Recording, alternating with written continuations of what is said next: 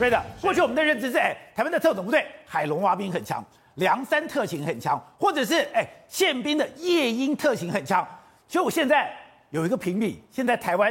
最强的竟然是突击兵干部训训练营。对，没错。那事实上，所谓的突击兵啊，它不是一个常设的一个兵种啊，就是说它不是一个常设的兵种这样子啊，不像这个等于说啊梁山特勤队这样，它是干嘛呢？不分兵种，不分兵科，从各式各样的相关的陆军的这个部队里面呢，找到他的以前是以士官跟军官为主，把他优秀的人才送来，有点像三角洲部队那个意思啦。其实他就是美国的游骑兵部队，然后呢，来这个训练了以后呢，啊、呃，像这次呢，那么他们必须要经过这个啊、呃、四天三夜的检测。对，宝杰，你知道人类最高的这个呃最恐惧的高度是多少吗？多少？十公尺。所以呢，突击兵的训练就从十公尺开始，因为你会害怕。我在溧阳空降特战中心，各位，我们常讲那个古关呐、啊，对，古关就是溧阳空降特战中心呐、啊。那么我常看到，哎，突击兵的部队，我们那时候受训的时候呢，突击兵一天到晚这边喊，突击兵不怕死，往下跳，就十公尺，你就下来以后，下面是一个四公尺的这个水池啊，对，你就必须放手这样从十公尺这样蹦了下来。看起来底下只有水池，看起来很容易。对，我身上没有安全锁，常常有人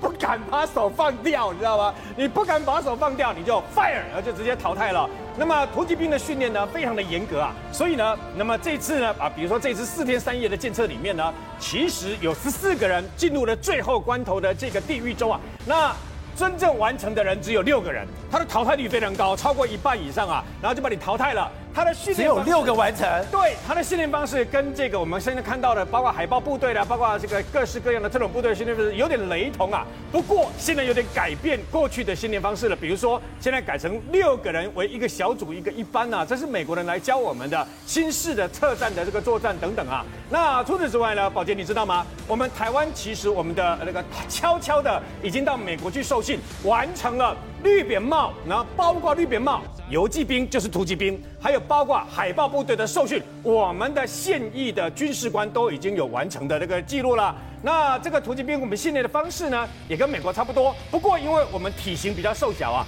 我们派到美国去的这个突击兵的训练呢，很多这个亚洲人都被淘汰。你知道为什么吗？因为它的负重要五十五公斤呐、啊，你知道吗？我们五十五公斤，我们台湾的负重是四十公斤，哎，四十公斤一根就给到啊，你知道？然后呢，除此之外呢，美国的突击兵训练是用计点制的啊，包括你的仰卧起坐，包括你的八公里的这个长跑，包括你的这个呃引体向上单杠等等啊，还有，那么它的整个训练过程当中，它还包括把你直接送到哦，只给你非常简单的这个指北针，你不要以为我们好现在美军都是用这高科技，对不对？他要告诉你，特种部队进到敌人的阵营去了以后，没有这个高科技的时候，用最简单的指北针、跟指南针、指北针啊。你必须在很短的时间之内找到四个目标，找不到马上扣点，点数一到 fire。所以突击兵事实上的训练非常的严格，这也是为什么经过突击兵训练的最后一关呐、啊，你的家人会在那个镜头那边等你。为什么？